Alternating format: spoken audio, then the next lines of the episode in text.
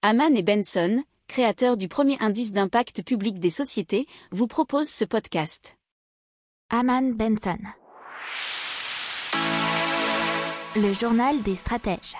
Alors la Banque Centrale Européenne, euh, via son vice-président Luis de Guindos, nous a parlé euh, bah, des effets de la vaccination, puisque en, fait, euh, Luis de Guindos, donc le vice-président pardon, de la Banque Centrale Européenne, euh, nous dit que bah, la Banque centrale devrait réduire ses mesures de soutien d'urgence lorsque le rythme des vaccinations aura atteint un niveau critique en Europe et que le rebond économique s'accélérera.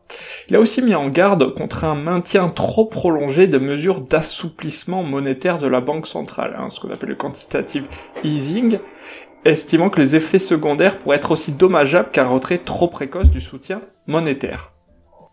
N'oubliez pas de vous abonner au podcast, mais pourquoi pas aussi à notre newsletter La lettre des stratèges qui est gratuite, vous en trouverez dans les infos de l'émission, mais aussi sur notre site internet Aman Benson Stratégie, rubrique média La lettre des stratèges.